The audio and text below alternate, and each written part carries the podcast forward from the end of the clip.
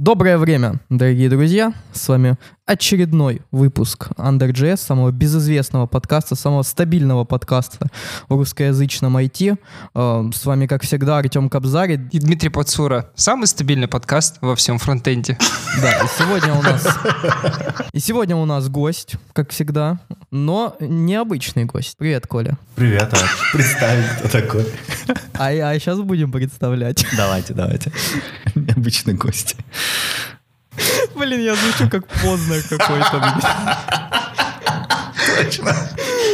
Я не могу, у меня слезы просто пиздец тяжело. Стабильность, признак мастерства. Давайте. И сегодня у нас очередной гость, Николай Матвиенко, очень известный в Node.js комьюнити, э, очень известный в нод-клинике, И совсем неизвестный во фронтенде. да, и совсем неизвестный во фронтенде. Как и мы, как и мы. Вот, привет, Коль. Привет, ребят. Э, Коль, расскажи, пожалуйста, чем занимаешься, Э, какие у тебя интересы, может, в компании чего-нибудь интересненького? Ну, я занимаюсь разработкой на Node.js. Э, Сейчас работаю в основном больше консультантом. Э, Могу сказать, что это такое. Часто я живу в Америке, в Штатах. Половину времени провожу работы там, половину здесь. Э, У меня сейчас команда из апдейтов, то есть набрал команду себе, и вот скоро мы поедем через две недели мы вылетаем большой, большой тусой, большим коллективом в, в Штаты делать проект. М. А вот ты сказал консалтинг. А чем сейчас вот э, консультант? Э, кстати, да, такое слово, знаешь, с одной стороны консалтинг звучит. А консультант Довольно. не очень, да? Да, консультант не очень. Ну, да, э, короче, о чем вообще можно сейчас консультировать по Node.js? Я так понимаю, в основном по перформансу и по архитектуре? Не, ну если прям касается консалтинга, то есть как, ну, в целом, как он есть, э, это немножко отдельная тема. Я еще параллельно, да, занимаюсь консалтингом, и вот там не только перформансы на JS, там вот недавно я помогал определять вообще с технологиями. То есть мы выбирали технологии, на которых стоит писать, тоже целая история об этом, и TypeORM и так далее. Вот. эм, Потом мы согласовываем требования, да, то, что, что будет делаться, делается roadmap а и выбирается, то есть объем команды и так далее. То есть это, это целый процесс. И здесь не всегда нужно именно проявлять свои самые там, сильные skill ы, допустим, только performance а. Я знаю performance и буду тянуть performance. Нужно слушать заказчика, его требования, да, и предлагать именно то, что ему нужно.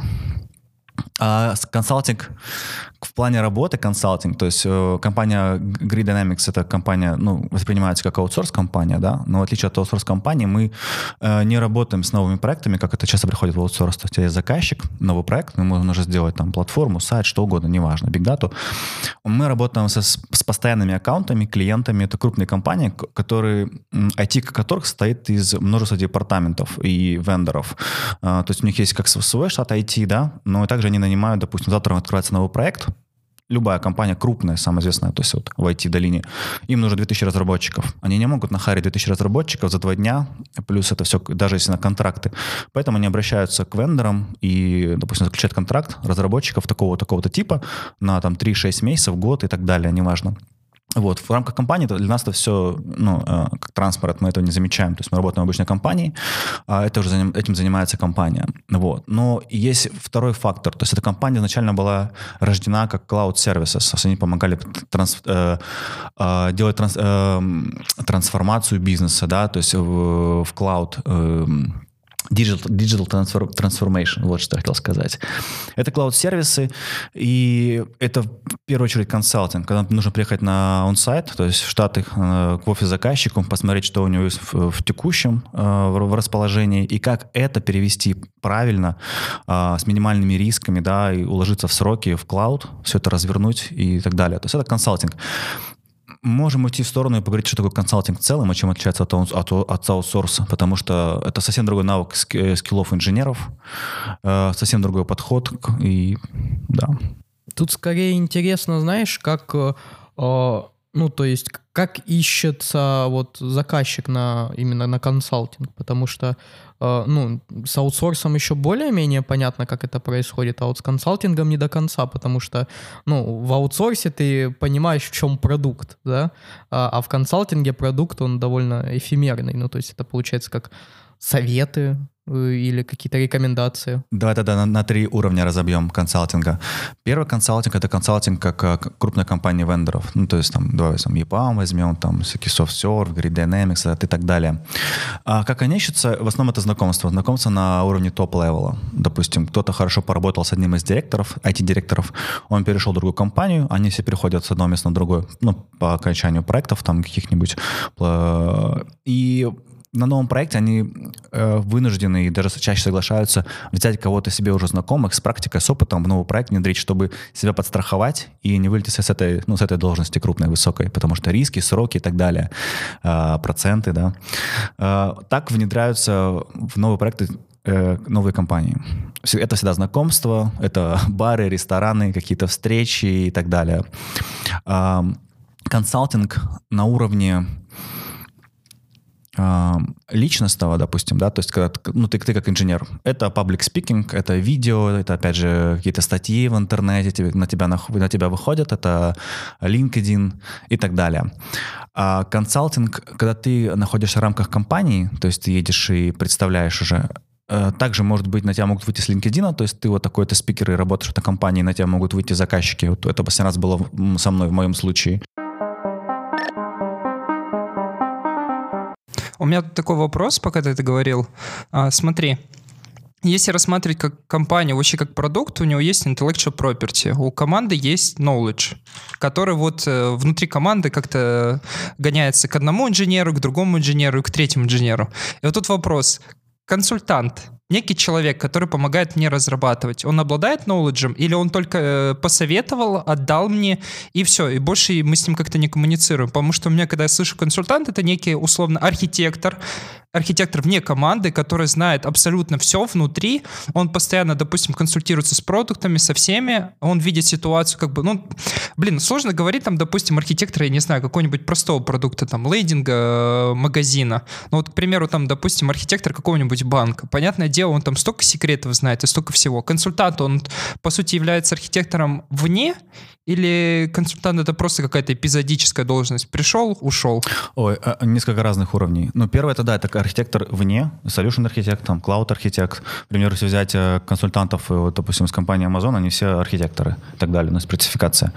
Да, это, это человек, который знает архитектуру, знает, допустим, cloud-сервисы, если мы говорим, допустим, о, о моих проектах, э, э, который знает, видит, как используются текущие сервисы, э, как построена архитектура, потому что на high-level уже можно увидеть какие-то недочеты, что нужно исправить, э, посмотреть метрики, то есть у тебя уже выстраивается картина. То же самое, как ты перформанс смотришь, э, метрики, ты, это как кардиограмма для врача, и ты по этим графикам понимаешь, что уже не так, и начинаешь э, ну, предполагать диагноз, и ищешь стратегии, а потом уже того, ну, инструменты, как это исправить.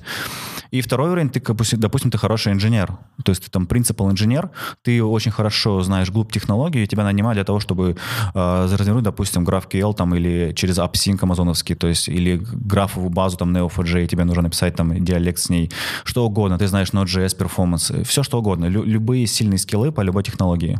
Ты консультант в этой узкой технологии. Я правильно понимаю, то, что достаточно популярно среди запросов консультантов э, услуга перевести весь продукт, чтобы он был, я не знаю, как назвать, cloud ready.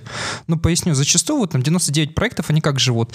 Они где-то развернуты там либо на Bay Metal, либо там на виртуаль... Дай бог, там, знаешь, кто-нибудь купил один сервер, побил его на виртуалке, какое-нибудь условно приоритарное решение, которое позволяет тебе, не знаете, виртуалки перекинуть быстро. А зачастую как? Прибили прям железно какой-то операционной системы, не в докере, ничего, и все это живет. Я правильно понимаю то, что перевести вот этот Cloud Ready, это очень популярно сейчас? Ну, я бы сказал, что было популярно лет еще 5-7 назад. Сейчас уже все переходится в Cloud Ready. Но если говорить про мой текущий, про текущего заказчика именно в рамках компании Grid Dynamics, uh, у него большая плантация э, как инженеров, так и сервисов, и все это он премис. Э, и сейчас они новые проекты уже осознанно переводят в клауд, разворачивают все в клауд, и более того, делают все это в серверлess, для того, чтобы не водиться с, инфраструктурой. Но э, моменты э, перевода все в клауд, да, он стоит очень ост- остро и востребованно. Можешь для дураков и для людей, которые не знают, рассказать, что такое serverless? Потому что до сих пор это, не знаю, какая-то абстрактная вещь, кто-то выходит такой говорит serverless. Да, это очень Погоди, удобно. погоди, serverless. У меня был вопрос по поводу этого самого. Вот ты упомянул, что у одного из последних заказчиков ты как раз консультировал по выбору технологий. Э, давай вот немножко в эту степь. Окей. Пойдем так, э, скажем, э, технологический аперитив у нас будет. Плавно перейдем к техническим темам. Э, Как вообще, э, ну, какие у тебя советы по тому, как вообще, ну, собственно, как выбирать технологии, на какие технологии сейчас нужно делать ставку, на какие нет? Я понял вопрос. Э, Здесь главное отойти в сторону и, вот что проговорить. Значит, совет номер один. Э, Ты этому учишься в консалтинге. Даже если просто ты не консультант, а именно рядовой раз- разработчик и просто поехал в командировку, поработал там за границей или даже работаешь в офисе, это быть э, технологий агностик. Ты не должен быть пристрастен к какой-то либо технологии, фреймворку, что угодно вообще. И ты всегда должен слушать, ну, совет номер два, слушать заказчика, слушать его требования, потому что это самое важное. За это тебе заплатят, и за это э, вообще будет там твой KPI и так далее. То есть за это будет измеряться твой успех или твой fail. То есть, два, ты слушаешь требования заказчика, и потом уже основываясь на требованиях, ты предлагаешь ему не список технологий, а предлагаешь ему варианты того, как это можно сделать. То есть обычно это два-три option а. То есть option один, допустим, это, допустим, технологии там а, ABC, там, допустим, вот недавно мы делали для Grid Dynamics, мы делали proposal э, для моего текущего аккаунта, и мы делали proposal на вот на этой неделе на Node.js, делали на .NET Core, и еще выбирали cloud-провайдеры, то есть там AWS, Azure и так далее. И потом уже проговаривая плюсы и минусы каждого из этих решений, нужно подводить заказчика к тому, э, что ему востребовано, что ему нужно. То есть, ну, то есть я стараюсь не говорить, мы делаем так. Нет, мы делаем так, можем сделать так, плюсы такие, минусы такие. Давайте обсуждать. М, Ну, то есть понятно, что это очень так э, зависит от требований. Ну, всегда технологии зависят от требований. Тут скорее вопрос э, в том, что... Ну, смотри, то есть у нас в Node.js там целый зоопарк каких-то фреймворков. Ну, то есть э, понятно, что есть экспресс и экспресс, ну, базирующий на экспрессе. Потом была целая плеяда рельсоподобных фреймворков типа Sales. Э, Был, э, ну, Коа был, который вот когда только э, начали вот про карутины, начали, ну, я думаю, все помнят вот эту функцию ко, которую генератор прокидываешь, и она так, такой костыль над, на- над осинковейтом, когда его не было. То есть хапи вот до сих пор я слышу, что люди пользуют до сих пор. Ну, то есть у нас целый зоопарк, и непонятно, ну, то есть сейчас э, непонятно, какие, короче, преимущества у одной технологии над другой. Понятно, что когда там выходит какой-то Nest.js, да, э, что он из себя представляет и почему он играет на рынке, скажем, то есть какие его преимущества и почему люди обильно смотрят в его сторону. Вот, насколько я знаю, Яндекс деньги на- начали переписывать на Nest. Вот. А вот между этими фреймворками, ну, опять-таки, Fastify, понятно, опять-таки, какую он нишу занимает. А остальные не очень понятно. И, собственно, вот и вопрос. Как, как из этого зоопарка э, выбрать какие, ну, то есть, э, и, это, и это только бэкэнд, а есть же фронтенд, в котором еще больший зоопарк. И, ну, то есть, э, какой нужно экспертизой обладать, чтобы, собственно, не только, ну, первое, понимать вот эти плюсы и минусы, которые тебе дает технология, потому что технологии уйма, их все нужно попробовать, хотя бы, чтобы понимать, ну, я, попробовать, я имею в виду, не Hello World пон- пописать. Скорее такой вопрос. И да, спасибо, я понял. А, э, Знаешь, на самом деле, мне не- представился то, чем я занимаюсь, на самом деле делаю. Но вот из того, что ты перечислил, Happy, Express и так далее, все это, Sales, все это использовали. Более того, начинали с Sales.js, потому что он был похож по MVC, и как бы Enterprise Ready, View, там все есть, контроллеры, конфиги, а, компилируются в один, все удобно. А, Много что переиспользовали. Сейчас, слава богу, ничего этого не использую. Написал свой фреймворк. У нас сейчас э, мы все делаем на AWS, на лямбдах, и там нет необходимости использовать там экспресс, либо нет, нет, нет такой необходимости, потому что приложения настолько декомпозированы. Но чтобы вы понимали, э, есть микросервисы, а есть еще один уровень, это serverless. Это след- следующий этап э, дробления всего этого дела, когда ты дробишь на мини-приложения. Вот. Эм, Сейчас мы используем чисто Node.js, но для того, чтобы не копировать код между этими функциями, между мини-приложениями, приходится все это выносить в некую shared library, и, по сути, этот shared library превращается уже в фреймворк. И таким образом, ну, на текущий момент, вот используя свой фреймворк, у меня в моих э, сервисах только, ну, у меня GraphQL, и из GraphQL я только определяю там типы, перечисляю и туда передаю. Передаю туда модели для TypeORM и просто сервис с бизнес-логикой, который принимает репозиторий TypeORM. Все. Там больше нет никакой логики абсолютно. Только минимальный набор типов, query GraphQL и бизнес-логика. Все остальное находится за кулисами в этом, э, в этой shared library. Все это покрыто тестами э, с Jest, э, и максимально позволяет запустить новый темплейт, ну, используя новый темплейт, запустить новый сервис в короткие сроки. У меня mm. такой вопрос по поводу шарит библиотеки сам попадал на эту проблему. У вас это множество библиотек или одна? Просто когда это одна библиотека, очень сложно breaking changes сделать. Ну, когда делается breaking changes, я делаю обычно там новую фабрику, либо новый метод, ну, а потом все остальные переходят на нее, чтобы не сломать. То есть ты пря прячешь все время за, за какой-то абстракцией? Да, конечно. Если я понимаю, что это может сломать э, один из микросервисов, я просто делаю новую версию и постепенно перевожу на новую версию, там, ну, какого-нибудь класса, фабрики и так далее, э, все остальные сервисы, чтобы не сломалось. А если там, допустим, есть просто простая функция, которую все используют в микросервисе, допустим, не знаю, калькулят Дима Пи, я не знаю, Пи, Дима, какое-нибудь число загадать. А когда, breaking change сделать? Породишь новую функцию и при, или как? Не, ну если она простая, и у меня прогоняются тесты, я понимаю, что все окей пройдет, то есть я э, делаю пуш э, в это share library и заставляю их перейти на новую версию. Если у меня тесты проходят, но у меня есть сомнение, что где-то может не пройти, то я делаю, да, делаю новую версию. Слушай, а вы делаете сервер, ну, поскольку serverless, он же, э, его цена определяется долгоживучестью, ну, исполнения самой функции. Вы делаете какие-то тесты на время исполнения и какие-то эти заглушки, что вот с тайм-аутами, что функция там должна работать не, сто, не больше вот такого-то времени. Интересный вопрос, впервые такой слышу. Э, чтобы функция не работала... Ну вот смотри, опять-таки, ну у нас serverless, его цена определяется из того, э, как э, много эта функция используется, да, и как долго она идет. То есть если у меня там функция логина будет mm-hmm. по 4 секунды, и у меня ну, каждый день логин происходит, то, наверное, это будет дороже, чем если у меня логин будет там одну секунду, и ну, с тем же количеством. Я тебя ну, понял. потому что время. А, я и понял вот вопрос. есть такие? Нет, мы этим, мы этим не занимаемся, потому что лямбда один из самых дешевых сервисов из всех, что есть в Амазоне. Он стоит копейки. И мы поначалу занимались калькуляцией метрика лямбда, но это самый, самый, один из самых дешевых сервисов. Дешевле только S3, если ты в нем хранишь там не так много данных, и ты не уходишь за лимит стоимости, там ты платишь тоже там, несколько долларов в месяц. Лямбда очень дешевый. Гораздо дороже базы а... данных, дороже э, стримы данных. Вот за это уходят деньги. Вот это мы смотрим на метрики, на перформанс, сколько времени mm-hmm. исполняется.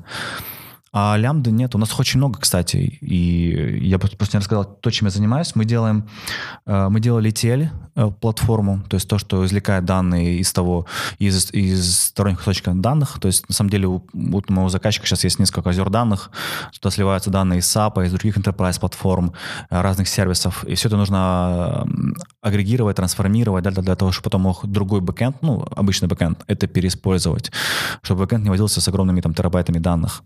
А, теперь мы делаем платформу для бэкэнда, сейчас мы делаем платформу, которая анализирует риски, мы делаем там новый дизайн э, для продуктов. То есть еще очень много-много платформ вокруг этого всего. То есть где ETL — это core платформа, и тут тоже есть backend это и так далее, потому что от нее все зависит. А сбоку от нее делаются другие платформы уже с бэкэндом, с GraphQL, которые эти данные извлекают из этой платформы и визуализируют, и помогают бизнесу их использовать. Mm. Интересно. Кстати, вот ты заговорил о И цене. все это на, на Node.js, а, да.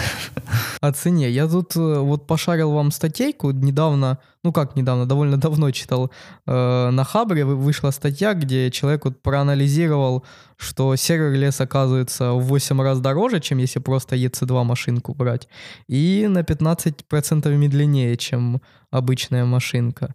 Э, тут вот, ну, как бы так, такой не лонгрид, довольно маленькая статейка, но при этом э, как это, все вот эти выводы подтверждаются э, калькуляциями всякими. Вот.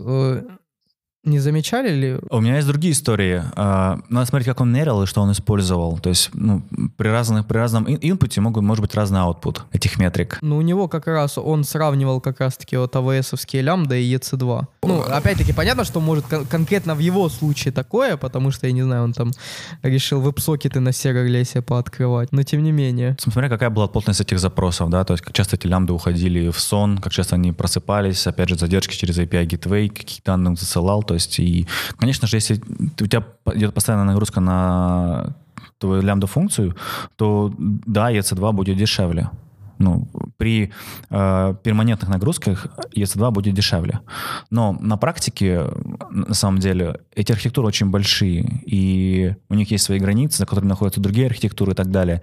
И держать целую плантацию этих э, машин, ими управлять, все время выделять столько ресурсов, сколько тебе может потребоваться в пике, да, и не забронировать больше, чтобы за это деньги не переплачивать. Вот это вот там идут расходы. И по факту обычно в пять раз дешевле serverless для крупных enterprise платформ, чем, чем оркестрировать все этими, жонглировать с этими машинами. Неплохо. Те же самые базы данных э, и так далее, стримы. То есть есть много интересных случаев, когда люди, ответственные за целый ряд э, платформ, уходили в отпуск, забыли выключать машины или с, э, уменьшать стоимость, и по факту возвращения из этих отпусков э, влазил счет очень большой. Да? Но слава богу, клауд-провайдеры адекватно относятся к таким историям и возмещают деньги. Это очень круто. У меня такой вопрос касательно стоимости вообще использования всех клауд-провайдеров, не знаю, гугловского, амазоновского. Блин, они же невероятно дорогие. Вот если рассмотреть там какой-нибудь простенький проект, у которого там нужно поднять, не знаю, 5 контейнеров, среди которых там еще одна база данных нужна, можно взять какие-нибудь микро-VPS а там Hetzner, у которого не стоит вообще сущие копейки. Можно взять, окей, чуть подороже DigitalOcean, а можно взять EC2, который стоит просто невероятных денег, если так пересчитывать. А, пробовали вы вообще рассматривать то, что вот и я понимаю то, что лямбда, но у лямбды же есть какой-то runtime, который можно запустить на, условно, взять как несколько там bare metal железок, поднять этот runtime и гонять там лямбда. Почему именно Amazon и почему вот я, я вижу невероятные тренды, то, что большие какие-то enterprise компании берут вот Amazon, там готовы платить по 5, по 10 тысяч долларов в месяц, и им все окей. И больше. И да, хотя это еще это так. же безумие. Намного типа, больше. Слушай, ну я немножко добавлю, кстати, но опять-таки у тебя тут э, условие было того, что если тебе нужен какой-то маленький проект, так мне кажется, маленькие проекты, с, ну маленькие компании с маленькими проектами на Amazon не идут. Я бы не выбрал. Я недавно делал себе маленький проект, и я так на секунду задумался, ну, может, все-таки сделать на лямбдах? Нет, я перехотел. Нет, точно, точно не решение для маленького проекта, абсолютно.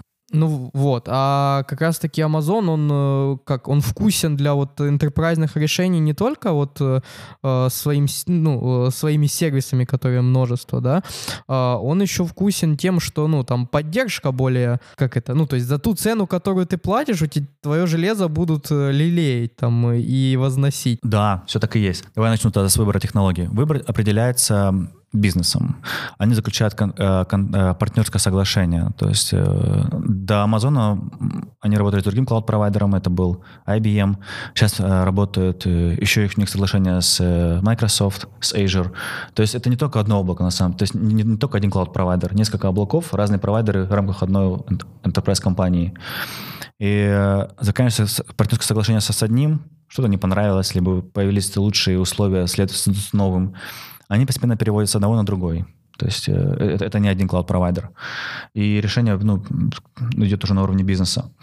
Поддержки у Амазона очень-очень хорошая поддержка, потому что не раз мы, сколько мы работали, находили баги в новых сервисах. Ну, к примеру, там вот возвращался, возвращался паркет формат, и он не возвращает к тебе... Ну, паркет — это бинарный формат данных. Вот с данных он приходит, он очень, очень сжатый, и 80 раз меньше, чем JSON по размеру. И тебе null не возвращается. То есть ты получаешь... Ты разворачиваешь паркет JSON, но у тебя нет null. Но паркет не передавал null. Он просто съедал, ну, эту колонку убирал. Это был баг. Его быстро пофиксили, написали э, Амазону, все быстро исправили. Более того, Amazon следит за своими сервисами, и он очень, очень мониторит, э, анализирует то, какие паттерны люди используют. Ну, к примеру, а, все можно сделать на лямбдах, да, лямбда такой механизм, как конструктор, можно все собрать. К примеру, ты отсылаешь почту, да, там ты используешь лямбды, что-то шлешь на почту. Они смотрят, окей, человек отсылает почту, делается новый сервис, там yes-yes, uh, Simple Email uh, сервис, который отсылает почту. Ну, это самый простой пример. Uh, более сложные примеры, там, где, например, вот у нас есть Kinesis, это стримы данных. Люди поняли, что там, где на один стрим приходится по одной лямбде, ну, либо по 5 сабскрайберов, но они должны делать разные вещи. Нельзя распоряжаться параллелить один стрим. Вот. А сейчас пришли к тому, что это дорого на самом деле, и делают новое решение, чтобы можно было распараллелить еще и шарт, ну, стрим, на несколько разных э, лям, чтобы они могли параллельно делать э, одни и те же э, действия. Они слушают, прислушиваются, и более того, самое называем это реинвент, проходит несколько раз в год, э, где постоянно анонсируются новые сервисы. И сами амазоновские архитекторы, консультанты, они не следят за всем, они пытаются следить, но это нереально. Эм, поэтому, ну, это бонус к вам, потому что вы также можете быть на том, на том же уровне, что и они. То есть нет супер, супер консультантов, супер программистов и так далее. Все чего-то не знают, все гуглят, все разбираются. Ну и совет номер три — это нужно гуглить. То есть уметь правильно гуглить ну, в нужный момент позволит тебе Э, быть на волне, потому что решение нужно предпринимать очень быстро. К ты приезжаешь на, на проект, и никогда, никогда, никогда не привозят на проект, когда все хорошо, все спокойно, и, в принципе, нужно чай попить. Привозят самое пекло, когда все плохо, когда нужно что-то срочно делать, и поэтому нанимают э, там, хороших, дорогих инженеров, чтобы они исправляли ситуацию. И вот момент, в этот момент нужно очень быстро принимать решения. И не уходить там, я подумаю и так далее. Нужно слушать разговор, вступать в дискуссию и иметь вот э, в рукаве вот этот набор карт, да, ну, допустим, нужно быть экспертом хотя бы в минимальной области, ну, например, перформанс или там э, в DevOps и так далее. И как только ты слышишь, что вопрос где-то уходит не в то русло, или здесь что-то можно исправить, улучшить, ты этот козырь достаешь на стол и выкладываешь его. То есть у тебя не будет времени гуглить и смотреть, и изучать. Но когда у тебя есть время подумать над проектом, подумать над, над архитектурой, да, то здесь нужно правильно следить за трендами, э, потому что все упирается, в принципе, в, в ограничение сервисов. То есть, э, да, то есть, э, допустим, есть очередь, у нее все окей, допустим, она не поддерживает тебе exactly once processing, то есть она может дублировать при масштабировании, допустим, при, при миллионов сообщений в одной очереди, она масштабируется на несколько машин, и происходят дубликаты там, этих, этих сообщений. И вот из таких э, вот этих маленьких ключевых особенностей каждых сервисов выстраивается архитектура, потому что ты знаешь, что этот сервис я бы взял, но у него есть такое ограничение, допустим, он там тротлинг делает там на, допустим, там вот, допустим, база принимает в стриме там 400 килобайт на, на каждую запись, на каждый айтем. Больше нельзя, у нас больше данных. Мы перейдем в другой и так далее. И эти требования ключевые, не требования, точнее, эти ключевые особенности, они все время меняются, обновляются э, под пользователя, под их нужды. За ними нужно следить, поэтому нужно гуглить, э, изучать, быть в тренде. А, вот мы когда брали, собственно, интервью для Holy у Ивана Акулова, э, ну, он, собственно, тоже занимается консалтингом, но в основном про performance и про performance на фронтенде. Э, вот он рассказывал, что ему очень помогало вот участие, ну, э, вот лейблочка GDE, э, Google Developer Expert, проект, потому что там есть всякие э, типа закрытые э, такие не собрания, как это назвать, не метап это даже, это скорее созвоны, где обсуждают там какие-то новинки или э, чего-то, что там в бете, ну то есть про браузер, что в браузере новенького будет. И ну что, собственно, ему помогает очень в консалтинге, потому что ну то, что, собственно, напрямую происходит в браузере, э, то и относится к перформансу. Э, у тебя есть какие-то такие вот тоже секреты, что вот я участвую там-то, чтобы чтобы получать постоянно свежую информацию, не знаю, по Node.js или э, по, не знаю, опять-таки специфичным сервисом Амазона? Да, очень хороший вопрос, спасибо. Есть такие секреты, их два. Первое, вот по Амазону ни один клауд-провайдер не шарит то, что происходит за кулисами своих сервисов. Вообще никто не рассказывает. А, почему, я долго думал, почему нет поддержки, там, допустим, ноды там 12 или 10 в свое время, на, вроде бы все же так просто. А оказывается, что они там за кулисами пытаются, ну, они всегда работают над перформансом тоже, пытаются ускорить запуск э, контейнеров, э, процессов, ну, которые уходят сон после каждого вызова, чтобы он быстрее стартовал и больше и быстрее показывать метрики, ну, в, в конкуренции там с, тоже с Google и так далее. Они тоже ускоряют, они делают снапшоты библиотек, э, вставляют все это в память быстрее, на, ну, напрямую они через старт этого контейнера. То есть у них там много своих оптимизаций, и что затрудняет на самом деле приход на новые версии. То есть в погоне за перформансом они теряют в выходе новых версий. И это, это, это ничего не, не афишируется. И как это узнать? У меня ну, два решения. Первое решение, это я просто общаюсь, я сейчас работаю с Amazon, э, с их разработчиками на проекте, э, и мы с ними общаемся, они мне рассказывают какие-то детали, либо они также узнают. У них вообще три департамента, я могу тоже об этом рассказать. Только имена не называй, чтобы их там да. не поувольняли по MBA. Конечно. Вот. И они рассказывают о особенностях сервисов. Нет, о, о хороших особенностях, почему развивать так, или почему здесь так, здесь так сделать нельзя. И второе, это ну, Node.js, слава богу, там все open source, двери не закрываются, дверь всегда открыта, можно зайти на YouTube и послушать, когда там уже приходят те же самые амазоновские разработчики, либо Google провайдеры и так далее, а, и общаются и говорят про там новые версии, про переход, про задержки, и тоже ну, раскрывают карты как-то за кулисами. И да, Ну, это очень, это очень я думаю, помогает. мы оставим. На самом деле это, это дает тебе ответы на вопросы, почему так, да, то есть, которым ты задаешься, но не можешь найти на них ответа. И когда ты их вопросы узнаешь, тебе легче жить, тебе легче играть в эту игру, и ты уже мыслишь по-другому.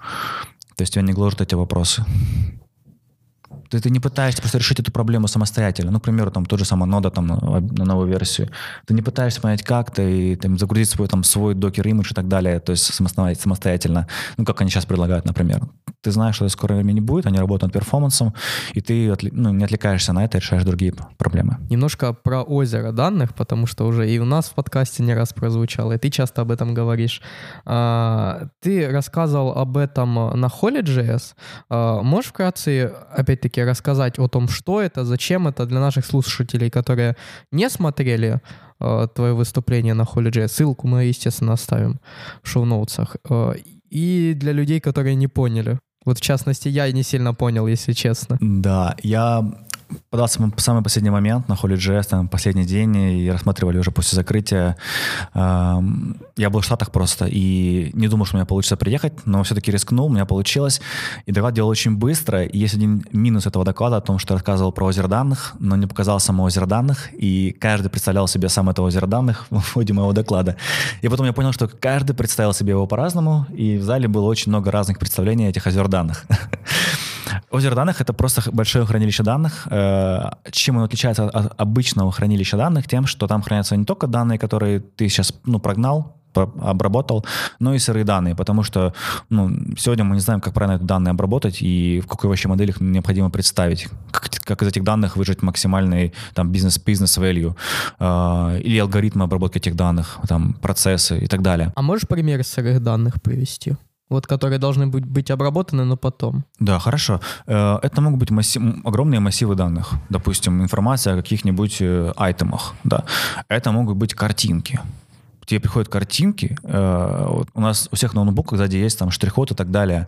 И- Идет этот, допустим, лаптоп или ноутбук по конвейеру, есть камера, которая фотографирует этот штрих-код, и тут же моментально нужно эту картинку разобрать, нужно вы- вычленить штрих-код, вычленить э, модель, э, дату изготовления там и так далее. Ну, все эти айтемы. Плюс нужно понять, если тек- текст находится рядом с картинкой, со штрих-кодом, то это, скорее всего, номер там, по- ну, штрих-кода и так далее. Все не так просто. Эта информация, она вычленяется и тоже анализируется, и это уже обработанные данные. Другая, это может быть, это может быть вообще изображение типа МРТ, например. Тебе нужно э, большой снимок МРТ и тоже проанализировать и ну, представить это в виде текстовой информации. Это может быть join огромных-огромных, э, давайте не будем говорить огромных, просто join больших данных. Я же правильно понимаю, то, что все продукты пытаются сырые данные как можно чаще, раньше начать э, сохранять, например, своего приложения. Я сейчас написал уже условно модуль, который не опубликовал для сборки статистики. Я без понятия, как я буду использовать эти данные, как, как мне выводить, агрегировать полностью, но я их уже где-то храню у себя, причем мне даже требований еще нет. Я правильно понимаю? Абсолютно верно. Мы сейчас вот прогоняем данные за три года назад, и мы это делали в том году и делаем до сих пор, потому что мы- вот сейчас мы знаем, как лучше эти данные обработать и что из них можно извлечь. И мы запускаем процессинг historical data, историч- исторических данных за три года назад. То есть А тут такой вопрос. Смотри, если мы, допустим, возьмем э, ту же самую кавку, у которой есть своя файловая система, чтобы хранить эти данные неподготовленные, напишем какой-нибудь воркер, который будет обрабатывать. Но это такой вопрос идет к этому. А если откинуть очереди, то что вы еще используете? Допустим, кликаус для того, чтобы туда вот э, из сырых данных превращать в некие метрики, которые уже можно просчитывать прямо в рантайме, или какие-то такие специфичные решения есть? Не про очереди, а про базы, что вы используете. У Postgres тоже есть план DB, или как называется, что-то такой свой форк. Много чего там. Ну смотри, э, очереди, стримы и так далее, у них есть свои базы, но это все уровень персистенции. Это хранилище для того, чтобы ну, держать, пока ты их не отправил. Это не хранилище данных на самом деле. Это просто транспорт, у которого э, база используется для, их, для, для нужды транспорта, для временного хранилища. А, храним мы все. Это озеро данных это S3, у него еще есть Glacier, то есть там э, несколько уровней архивации данных. Чем чаще ты быстрее их используешь, тем они горячее и дороже. Чем ты реже их используешь, тем они холоднее, то есть заархивированные и дешевле для, для, для извлечения. Вплоть до того, что тебе там данные потребуются, допустим, сам самый архивированный, но ты будешь готов, что там полчаса подождешь, пока это все раз архивируется. Ну и платишь ты там в 100 раз меньше, чем обычно. А, Мы используем NoSQL решение. У Amazon это DynamoDB. Это э, документ-ориентированная база данных. И Мы используем Aurora кластер, это RDS, Aurora — это MySQL на стероидах. Мы еще использовали графовую баз данных, эм, это Neptune, или Neptune по-английски, э, для того, чтобы хранить краски зависимости э, между нашими айтемами. Да, и это всегда много, много баз данных. Ни, ни, ничто не хранится в одной базе данных. Э, часть хранится в одной базе данных, часть хранится там в NoScale. Это всегда набор разных баз данных. Ни, ни, ничто не хранится только в одном источнике. Все хранится распределенно. И всегда нужно делать еще и relations прокладывать между RDS, допустим, ну, через SQL и через NoSQL, правильно выстраивать ключи, partition ы, чтобы все это было связано, потому что хранить все в одном месте всегда не отвечает performance у, бизнес-требованиям, и что-то нужно быстро извлечь, что-то нужно э, получить через query запрос, что-то вообще нужно получить по графу. И очень много. А как делать бэкапы таких вообще вот э, таких слепков данных? Ну вот, э, к, к счастью, в serverless решениях эти бэкапы делаются за счет Amazon Cloud провайдера. То есть мы, мы этим не занимаемся. А есть очень интересная штука, они рассказывали в ВК, и много кто, вот, допустим, есть пародия на S3, Google Google Nuts. Я не знаю, у них есть эта поддержка, когда ты держишь одни и те же данные, допустим, но разными кусочками, и на одном сервере оригинал, на втором сервере копия оригинала, а на третьем контрольную сумму для того, чтобы иметь возможность восстановить на одном из серверов. И это про бэкапы. Вот э, обязательно найду, вставлю ссылку. А, в ВК рассказывали, потому что три оригинала фотографии хранить как бы бес, бессмысленно, к примеру. И вот тоже очень интересное решение. Да, ну это то, что за кулисами уже. А такой вопрос, пока ты об этом все говорил, а вне клауд-провайдера вы использовали такие человеческие решения, как типа там Postgres, NeoFetch, э, ClickHouse. То есть э, я понимаю, когда ты живешь внутри клауд-провайдера, у тебя все есть и базы данных свои, там форки их допиленные, и очереди, и файловый storage. А вот вне провайдеров такие вот опыт был использования? Да, но больше как разработчик. Я меньше, ну, меньше как DevOps. Я правильно понимаю то, что если бы я к тебе пришел с консультацией с, с одним, ну, как человек какого-то большого бизнеса и спросил, где мне сейчас хостится, процентов на 99 ты бы сказал клауд-провайдеров и никогда не сказал бы то, что там поднять какой-то там bare металл, выкупить там э, стойки в реках, поставить свое железо. Ну, я бы послушал тебя, какие у тебя требования изначально, а потом мы бы обсуждали уже варианты. Слушай, а вот еще у меня такой вопрос возник, потому что э, вот, собственно, ты заметил, что некоторые данные, ну, короче, есть такое требование, что данные нужно быстро обрабатывать. Но есть такие данные, вот опять-таки обработка изображения, она довольно дорогостоящая. И у Амазона, насколько я помню, у него прям есть отдельные машинки, которые на ГПУшках. Да. А, я, собственно, когда-то такую брал для тестирования своих этих, ну, мы криптографией занимались, э, и алгоритм тестировали, как долго его ломать и сколько нужно машинок. Вот. И, собственно, у меня вопрос, а, ну, был ли у тебя такой опыт, когда э, данные чересчур, короче, их компьютинг занимает большое э, вот процессорное время, и нужно выносить вот подобные сервисы, которые на ГПУ считают. И что это за данные были, если можно, если НДА не нарушаешь? Так ты ответил на свои вопросы. Но у меня есть знакомый, который, который делает процессинг МРТ, и все это делается на ГПУ.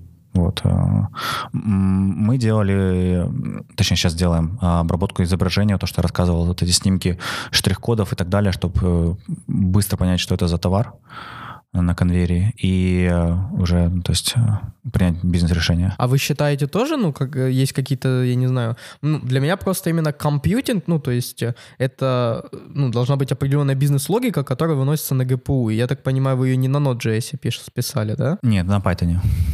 Mm.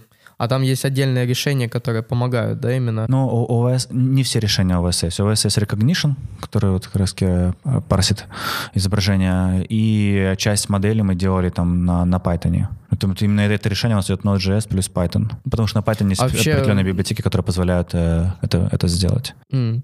Ну, вообще, насколько понимаю, у вас основная технология Node.js, да? Нет такой технологии. А, окей. Я нет, думал, основ... нет вы... основной технологии, но если говорить так, на чем мы чаще всего больше пишем сейчас, то это Node.js.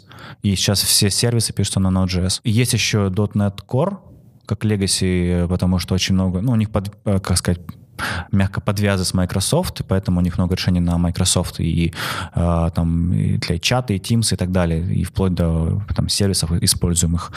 Но сейчас все больше и больше пишется на, на, на Node.js. А такой вопрос, почему сейчас мигрируется с .NET на Node.js? Потому что, ну, там просто реально, я вот смотрел, мне доводилось, тут кидали проект очень большой, там абсолютно все есть. То есть там есть нормальный ORM, там есть линку, там есть ну, типа вот в MVC-шный этот слой, роутинг, и это все готово, и оно в виде Enterprise. Вот я начинал там с пыхи, переходил на ноду, на гошки, немного на питоне, совсем чуть-чуть капельку пробовал. Но, блин, я понимаю то, что, типа, это ненормально, когда ты пытаешься стартануть э, без ничего. Ну, ты понимаешь, типа, ты пишешь большой проект, а ты там берешь условно экспресс, такой, ух, сейчас, сейчас рванем, пацаны.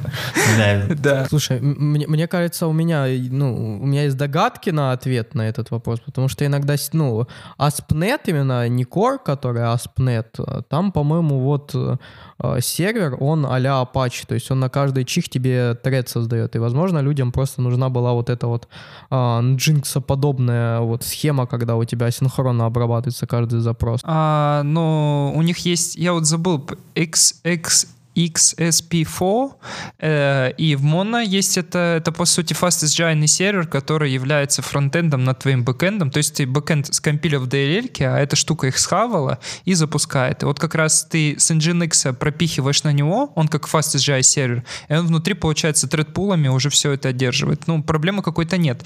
Мы, мы, же, мы же все равно перешли вот, да, Артем очень классную проблему упомянул, вот эту вот старости, когда у нас раньше был когда-то Apache, сейчас, кстати, Apache тоже перешел на на эту эвентовую модель у него там можно сменить. Но никто ж не мешает после Nginx, к примеру, поставить Apache, после Apache еще какой-нибудь. То есть, типа, прям бешеное количество. Может, не знали. Я вот, допустим, ты мне сказал, я, я не знал, что есть сервер, который вот именно так обрабатывает. Для меня, как это, если ASP.NET, то все это и, и, и поднимаешь на Windows сервер 2008, и все.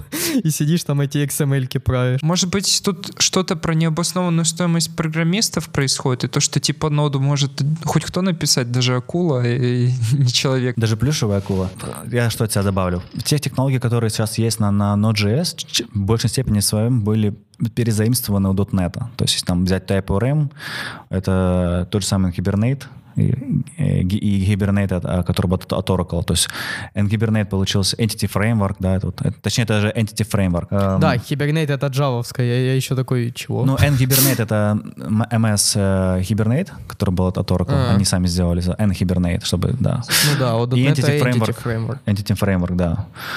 А, что там еще было? А, Ты не убегай, не убегай далеко. TypeORM это все-таки не копия полная, потому что если рассказывать про такие базы, посмотри, как копировали полностью Hibernate, это вот доктрина в пыхе, там все строится внутри на паттерны Unit of Work, а, который контролирует, как изменилась у тебя сущность. И изменить сущность без привязки ее в начале полностью невозможно. А в TypeORM там есть читы, ты спокойно можешь апдейты делать, никто тебе не мешает. То есть это такой и актив рекорд, и ORM, и все что угодно. Короче, это помесь. А внутри нее там еще есть и для Монги ODM, Object Document Mapper. То есть это, это вообще, короче, все в одном. Ну, слушай, ну на самом деле, ну, тот же TypeScript, по крайней мере, изначальная его версия, он Э, он же на C-Sharp, смотри, э, так довольно хорошо походит. Ну, ну не э, походит, понятно почему. разработчик, создатель C-Sharp. Ну да, да, я же говорю, понятно, почему он походит на C-Sharp, просто, ну, то есть действительно у нас, ну, опять-таки, если мы возьмем тот же Nest.js и посмотрим, то, ну, там, как это, очень-очень резонирует со SPNet, по крайней мере, ну, я писал на SPNet, я помню вот эти все атрибуты и все, ну, сейчас то же самое делается вот декораторы инженерами. И, э, ну, короче, очень э, такое решение, оно очень структурированное. Наверное, именно поэтому его заимствуют э, в Node.js, потому что у Node.js, э, ну, еще давным-давно э, была довольно конкурентная скорость, просто сейчас уже все перешли там на определенную вот эту асинхронную модель, э, поэтому сейчас это не какая-то фи фишка Node.js, что вот, у нас есть асинхронность, такая она у всех есть. вот. Э, а когда, когда-то давно у него была вот, вот эта вот скорость благодаря event loop, э, но, э, опять-таки, программы на Node.js, они были вот как сейчас программы на Go. То есть э, их поддерживать довольно сложно было, потому что, ну, у тебя вот эти постоянные колбеки, опять-таки, ну, то есть э, бабаха, у тебя реквест, а там стрим, а я, а я те боди хочу посмотреть. Вот, и потом уже начали всякие обвязки делать. Ну, короче, я про то, что была скорость, но не было структурированности. И сейчас начали подвозить постепенно вот эту вот структурированность и строгость решений, таких как ASP.NET, э, там Spring, тот же, я не знаю, Laravel и подобные фреймворки, которые больше заточены на архитектуру. Долгий был. Давай я отвечу на твой предыдущий вопрос. Э, Дима, ты спросил э, .NET, Java, э, почему, на, почему Node.js. Ну, по моему личному мнению, .NET именно в секторе вот Enterprise и сервисов проигрывал Java. Java больше популярна был именно в Штатах. Больше популярна в Штатах, и разработчиков больше, и вакансий больше было, чем у .NET. Сейчас почему все приходят на Node.js? Потому что всем нужны фуллстеки. А, нанимать очень дорогого инженера, который занимается только бэком, но ничего не знает во фронтенде в случае необходимости, это дорого, потому что надо будет еще нанимать какого-то инженера на фронтенд при необходимости. Очень круто иметь фуллстека, который хоть немного разбирается во фронтенде, хорошо знает бэкэнд на Node.js, который всегда может помочь, а, зайти, там, а, ну, что-то даже закоммитить и так далее. Это, то есть сейчас все ищут фуллстеков. Но JS заходит как, как нельзя лучше, потому что TypeScript и там, и там, э, или тот же самый ECMAScript, эм, Плюс, э, опять же, скорость и так далее. Но э, если говорить про сервис, про лямбда, э, Node.js один из самых быстрых runtime ов при запуске. .NET, .NET Core далеко стоит позади. Java вообще пока что только в планах это все сделать. Они поняли, где они проиграли, и они сейчас пытаются ускорить свой, run, свой runtime. Все, все, все над этим работают. Есть еще Go, который также быстро ну, стартует, но он так редко используется, там не минимум процентов вообще, кто его использует. Потому что писать логику, бизнес-логику на Go, мне кажется, это из пушки по воробьям. То есть это очень, это, ну, это долго, это это дольше, чем на Node.js взял, написал. И этот performance не, не ощутится. Слушай, а на Java это, кстати, интересно. На, для Java, ну, потому что Java, она ж прекрасна тем, что, ну, стартует она медленно, разогналась, и все, вот у тебя уже прогретый байт-код, который довольно быстро там решает задачи. А как это, ну, я, так, я же так понимаю, ну, serverless, в, в нем вот эта вот фича, что он не живет, не живет, поднялся, запустил одну функцию, упал, все, не живет дальше. Он не упал, он ушел в сон. Падать, падать очень дорого. Он спит, и твое приложение живет на самом деле. У тебя есть и, и state, который ты можешь хранить также и шарить между разными реквестами. Но просто процесс засыпает. Ты платишь за... Погоди, прям процесс засыпает процесс. или процесс нечто как абстрактное? Потому что насколько... И я путаю или нет, по-моему, у Amazon же были вот это вот гипербыстрые виртуальные машины, которые очень маленькие. Они, по-моему, для лям были или нет? Это про то я говорю? Ну, за кулисами не знаю, какой там процесс. Они этого не шарят. Ну, скорее всего, что-то абстрактное. То есть он персистировал и хранит. У меня тут есть вопрос касательно ноды, который я вот в голове храню, храню. Вот смотри, а стоит мне сейчас что-то, вот все говорят там, возьми это или нет. Вот, вот, к примеру, ты пришел ко мне, я тебе такой открываю код, это типа на ноде, и типа, знаешь, такая стандарта QA, Routing Controls, DI от Microsoft, который, по-моему, TS Ring называется, uh, Type ORM. Uh, ну, отходя вот от софта, какой ты мне совет дашь, чтобы, как, как вот uh, solution архитектор, как с этим жить? Ну, типа, ч- куда мне смотреть или... Очень стандарт. Это вот сейчас, ты вот сейчас назвал вообще, ну, по-моему, самый нестандартный стек. Мне кажется, самый стандартный стек — это экспресс какой-то взять, мангус и, я не знаю, там, еще, еще чего-то подобного. Ну, естественно, этот... Ну ладно, окей. К любому ты стеку вот приходишь, там что-то на ноде, вот этот из библиотек набрали, там не, некий HTTP-шный сервер, там немного роутинга отсыпали, TypeORM, а, куда смотреть и какой у тебя план будет действия. Просто интересно понять, э, что делает а, а, вот именно когда консалтинг-то зачастую еще не в таких таких средних компаниях просят, когда уже в существующем проекте вот э, близко к перформансу или проконтролировать, что, что программисты писали эти последние полгода, э, чтобы понять, какой твой план будет. Ну, здесь... Подожди, а ты, а ты узнать, что хочешь?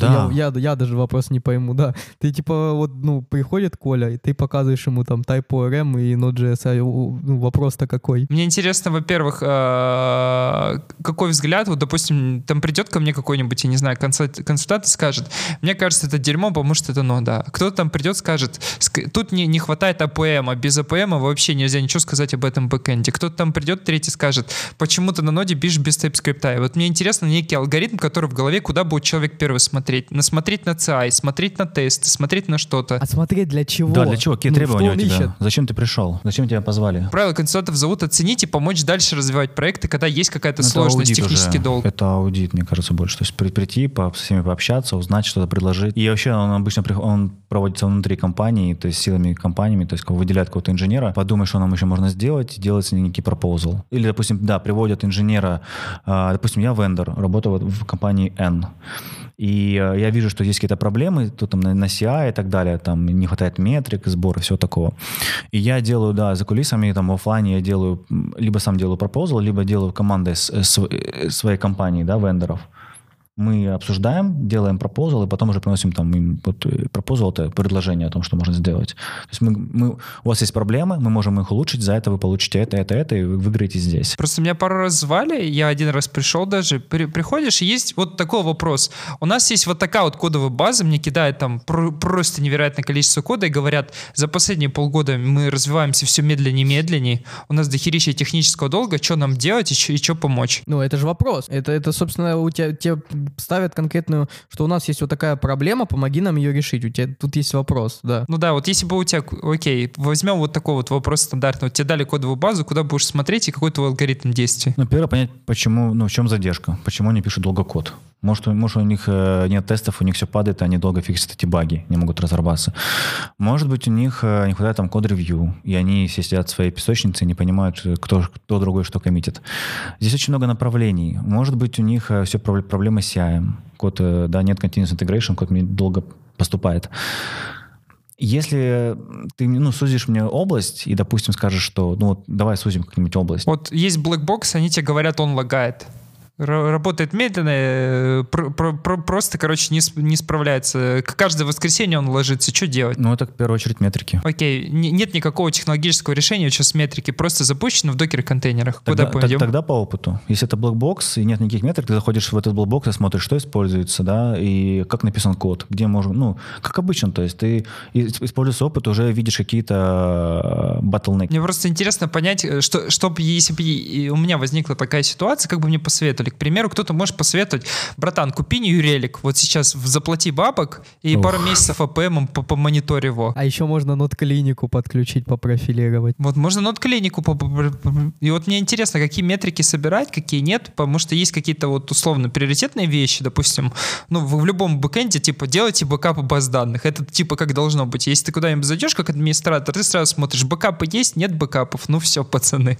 это конец. Вот интересно, типа, куда, куда бы ты советовал советами мне начал двигать? Ну, в первую очередь, ты правильно сказал, это делать метрики, э, используя автоматизированные инструменты, чтобы не настраивать, как можно быстро получить э, результат. Это вот Node Clinic, да, ты взял из коробки, поднял, запустил и получил не только метрики, но еще и советы. Они предлагают, где у тебя проблемы, что можно исправить. А New Relic, да, но он платный. Тебе нужно поднимать его, если, допустим, у тебя cloud-инфраструктура или тем более serverless, там, где по-другому собираются метрики и отсылаются в New Relic, там еще нужно разворачивать все это дело, тегировать все эти функции, чтобы человек мог понимать, какие у тебя функции. Их же много, этих функций. Там тысячи функций, ну, запуск приложения работают в текущий момент. И э, все это нужно протегировать и так далее. Это тоже не быстрый процесс. То есть, на самом деле, мы Relic очень долго настраиваем на, на, на, на текущем проекте. А, одно дело, когда у тебя монолит, ты подключил, да, у тебя все получил, все просто. Чем больше декомпозиции, тем тяжелее все это собирать.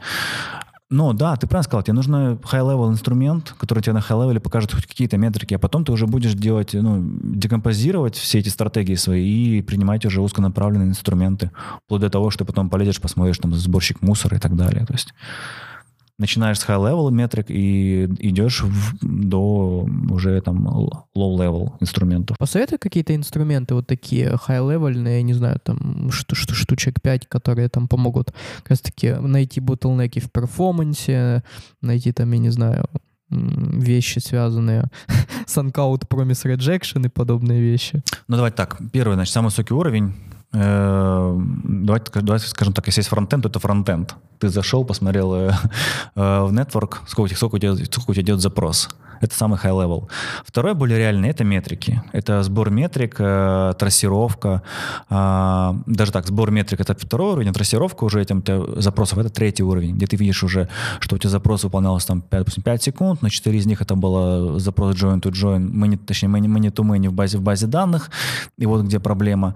А третий уровень — это уже, точнее, четвертый уровень, извините, это уже метрики конкретно на той платформе, где идет задержка. Ну, допустим, база данных. Ты уже запускаешь профайлинг там.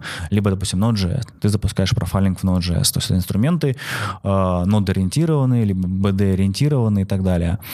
И э, пятый уровень, самый низкий уровень, это инструменты, которые работают уже с этой технологией under the hood. Когда ты не можешь понять метриках, в чем проблема, ты смотришь там трассировку, логи и так далее, операции там, и пытаешься выявить. То есть пять, уровней. Какие-то инструменты, сборы метрик — это тоже New Relic, либо это граф, Grafana, а, Следующий уровень у нас был это BD, это, ну, это встроенные нативные, допустим, в базе данных профайлеры, либо в Node.js отлично подходит сейчас Node Clinic, э, который под капотом содержит все инструменты, они очень хорошо оптимизированы по перформансу. Это тот же самый Zero X, который уже работает, с перформансом.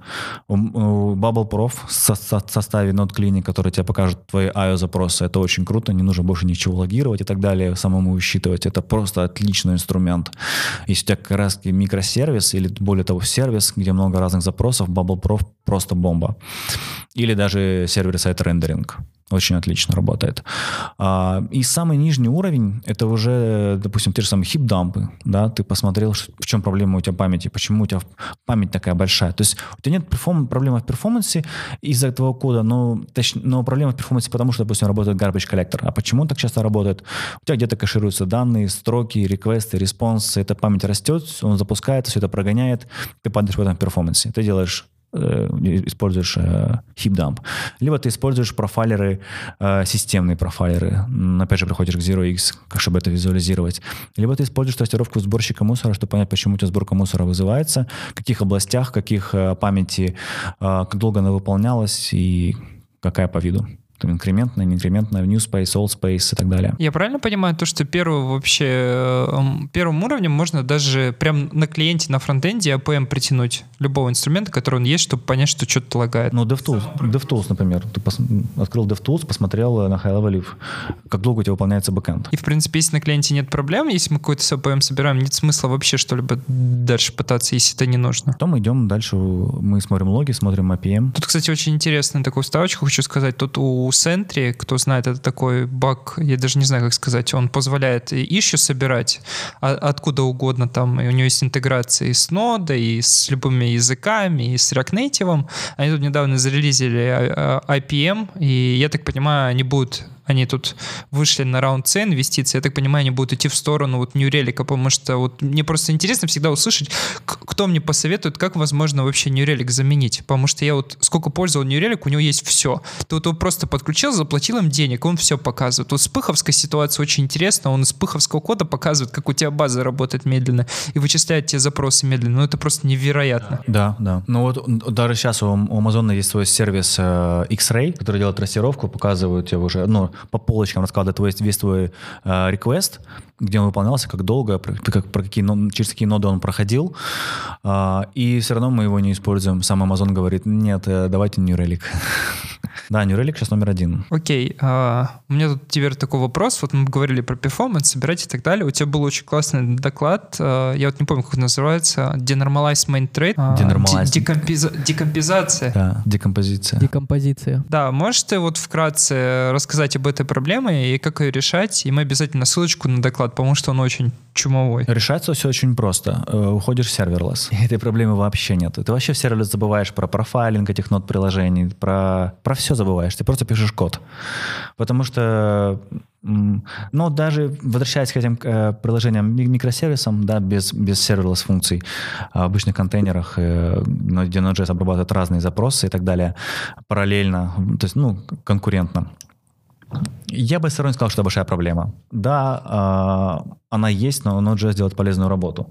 CPU работает, он загружен, да, он загружен вычислениями. Просто нужно дробить все на, а, на, на, ну, на микрооперации. Возьми тот же самый RxJS, сделай свой RS-стрим, он будет асинхронный, выполняться, допустим, по одному и так далее. Все, вот в, в эти промежутки ты будешь делать другие асинхронные операции. Ну, либо сделай это руками, разбей его там, через промис разбей. Все что угодно. Просто нужно подходить с, с подходом, потому что Node.js — это изначально стриминг, э, стриминговая платформа данных. Если ты работаешь с ней не как со стримами, а буферизируешься, потом это постепенно обрабатываешь, что это у тебя неправильный подход. Вот в чем суть. Нужно понимать просто суть самой платформы. А, а доклад был о том, о том что я, я пришел, он был собирательный на самом деле, я к нему шел ну, достаточно долго, потому что я наблюдал а, проблемы на разных аккаунтах, наших проектах, кто что использует, у кого в чем затыки, а, где падает перформанс и кто как э, этот перформанс улучшал, какими, какими приемами. И потом просто понял то, что часть операций, которые выполняются в Node.js, их необходимо выносить ну, при возможности выносить, а, либо же дробить для того, чтобы в этот момент можно было IO исполнять. И это был, был собирательный доклад о том, как можно улучшить перформанс на Node.js. А, у меня просто такой вопрос. Когда-то давно, когда у меня реально была проблема, когда сервера были очень слабыми, когда... Ну, это не сейчас, когда сервера стали доступны, дешевле и мощнее, и когда можно там купить самый дешевый условный хедс, в Хедснере какой-нибудь сервак, у которого уже будет там 32 гига оператива, это невероятно. А, ну, допустим, раньше я как-то понимал, как... вот есть некая метрика, знаешь, у тебя там 50 запросов в секунду обрабатывается, так, ух, этого достаточно достаточно. С нода у тебя есть какая-то вот вообще рам, рамка понимания? Потому что Go, мне кажется, ну, в разы превосходит ноду, и что такое быстрый бэкэнд, а что такое медленный бэкэнд? Как, как ты можешь, как критерий? Ну, во сколько в разы? Интересно, вот во сколько? Во сколько X? Просто по моим замерам прям в бешеное количество X. Я, к сожалению, их не могу сейчас озвучить, но сколько я раз тестировал... Соглашусь. Не соглашусь. Потому что был э, этот, опять-таки, надо будет поискать статейку, я на днях читал. Ну, опять-таки, на днях, вот тогда же, когда и вот эту статейку про serverless нашел. А, там вот даже с сишечкой было сравнение по ноде. Ну, то есть э, там по скорости, ну, если мы говорим про... А, ты сейчас про какую скорость? Про... Я не эти, про HTTP... Задачи?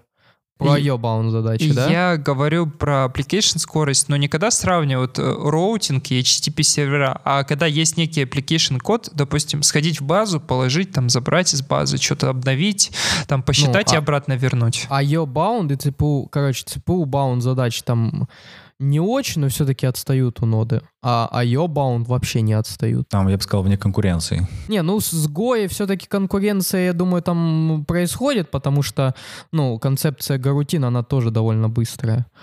Вот, и малозатратная и по памяти, и по как раз-таки процессорному времени. Но, тем не менее, там сравнимые числа, не в разы. Ну, я имею в виду, может, в разы, но не в десятки раз. Да, но выбор технологии, опять же, происходит не только из-за того, что это, ну, допустим, вот мы выберем ноду там или Go и так далее, потому что здесь IO быстрее, тут э, корутины есть. Ты это бизнесу не продашь. Ты смотришь на среднюю метрику, как у тебя будет работать в итоге микросервис, как долго ты его писал, этой командой, и сколько вышло написание по деньгам этого твоего микросервиса. И более того, потом еще его поддержка. Кстати, такой вопрос. А у тебя был опыт, вот есть такая очень сложная задача, я не знаю, как, как э, проект в двух дата-центрах. Я даже не знаю, как, как назвучить его, просто названия нет а, пробовал, была ли у тебя такая проблема? Решали ее? Она зачастую есть у банков, либо еще какие-то вещи, которые должны быть high availability, прям доступные. Ну, есть проблема мультиклаудов у нас, то несколько клаудов. А, но она отчасти подходит под, под твое определение несколько дата-центров, потому что это разные дата-центры. Но в решении этой проблемы я не, я не участвовал. Просто вот очень, очень интересно, не знаю, Артем, есть что добавить, потому что зачастую есть проекты, которые должны быть там и там, и начинается проблема, то, что база должна реплицироваться, синхронная да, репликация, ре... лаги, и, ну, типа, очень сложно. Мы, мы это делаем, мы это делаем путем вот переливания данных переливания данных, переливания данных в S3. То есть у нас сейчас на текущем проекте мы используем данные, которые собираются из разных, э, разных клауд-решений и он-премис решения где сервера свои, ну, свой, свой дата-центр. И мы это переливаем через Spark, э, трансформируем, а потом еще делаем, анализируем это еще на Node.js. И со Spark тоже параллельно. Вообще все эти переливание данных, аналитика данных, она делается не только, допустим, силами одной технологии, а разная аналитика делается на разных платформах. Что-то больш, большие файлы анализируются Spark, запускаются Spark джобы, это EMR кластер, MapReduce, но serverless в, в, в Амазоне. Данные с меньшими файлами очень хорошо анализируются лямбдами на Node.js, Node сам по себе стриминг делает, позволяет, очень, очень, очень круто запускается. Все это быстро и дешевле в разработке, но немножко сложнее в поддержке, потому что поддерживать эти тысячи функций, более того, э, сложная задача это понять, когда эта джоба выполнилась, когда запускаешь там тысячу операций, точнее, как тысяча функций выполняет миллионы операций, и понять, когда из них твоя джоба завершилась, это очень сложно. Нужно делать поверх этого всего еще слой архитектурный по мониторингу всего этого дела, по трекингу. Там, опять же, проблемы с перформансом по базам данных, по стримам и так далее. То есть, чем больше ты декомпозируешь, тем больше ты должен поддерживать все это. Будем постепенно заканчивать. А, у тебя наверняка есть куча литературы и куча источников, где ты информацию черпаешь. Можешь ли поделиться несколькими ссылочками, которые мы оставим в шоу-ноут? Да, в последнее время я смотрю только Reinvent. Reinvent и Amazon. Я сейчас ничего не смотрю по Node.js, потому что в Node.js ну, мне не нужна поддержка знаний на текущий момент. Но каждый день я смотрю Amazon, читаю документацию, смотрю видео, что поменялось. И именно в этой области мне необходимы новые знания, то есть поддержка их. Это знаешь, как есть такие, есть игры, и не, не игры, даже фильмы есть, где показывают, допустим, вот игра а, «Лабиринт», по-моему, был такой фильм. Они бегали в лабиринте там и так далее, потом они из него вышли, там еще, кажется, целый мир. А после этого мира там еще там целый континент, где есть куча других проблем. Вот так же, но Джесс это лабиринт, ты в нем бегаешь, решаешь проблемы, а когда ты выходишь на уровень выше, ты уже работаешь с архитектурой, с другими сервисами, ты решаешь проблемы там, и в этот лабиринт уже не возвращаешься. Ты знаешь, как он работает, и тебе этого, ну, тебе этого хватает. Когда ты выходишь за скоп одной технологии, проблемы становятся ну, намного больше. И так, ну... ну, это, да, вот я помню еще Илья Климов, он хорошо это изображал. Я не помню, правда, в каком из этих, а, в каком из докладов, когда он изображал твои знания как такой круг, да, и когда ты пытаешься, ну, расширяешь их, у тебя вот границы, они становятся, ну, соответственно, а, чем больше радиус круга, да, тем больше его длина. Да. Соответственно, вот эта длина границы — это то, чего ты не знаешь. И чем больше ты знаешь, получается, тем больше ты понимаешь, сколько ты не знаешь. Именно, именно так и есть. Вот. Э, спасибо тебе большое, что к нам пришел. Было очень интересно. Э, подписывайтесь на Колю, мы оставим ссылки и на Twitter, э, и на Facebook, я думаю, везде. На GitHub особенно. Вот. Э, естественно, оставим ссылочки на доклады. Не знаю, и вот, э, который упомянули доклад про декомпозицию main thread, это один из моих любимых докладов. Я, правда, помню вот, э, кстати, когда я увидел вот этот доклад, я не помню, кстати, какая это холли была, по-моему, 18 года, да? Да. В Москве. И вот ты приехал на Харьков JS, и я такой, блин, я помню, был какой-то доклад, сейчас Коля что-то интересное. И ты повторяешь тот же доклад. И я такой, э. Ну, меня позвали, меня позвали с этим докладом в Харьков JS, я не подавался. Я давно, кстати, никуда не подаюсь уже. Я выступил один раз в Москве, и потом меня вот начали звать. И я вот подавался только в Аргентину, я ездил на NodeConf, и в Австралию на JSConf. А в России, я не подаюсь, я сейчас вообще очень занят работой. И вот меня позвали на Питер, и потом меня позвали в Харьков с этим докладом. То есть это не было так, что я пытался где-то еще там с этим докладом запиариться и так далее. Нет. Но я надеюсь, он был полезным. Ну, очень крутой доклад, я просто это хотел сказать. Да, спасибо. Спасибо, что позвали, мне было очень интересно. Мы на самом деле здесь за кулисами до, до этого часик-полтора так просмеялись посмеялись хорошо, проржались, и доклад получился, не доклад, а интервью получилось очень таким серьезным после этого, потому что мы уже высмеялись. Но надеюсь, вам понравилось и было полезным. Да, спасибо, что нас слушали. Э, подписывайтесь на нас тоже, э, особенно на акулу, а то она нас бьет. Вот. Э, хорошего всем дня, хорошего дня вам, господа, и всем пока-пока. Пока-пока. Пока. -пока. пока.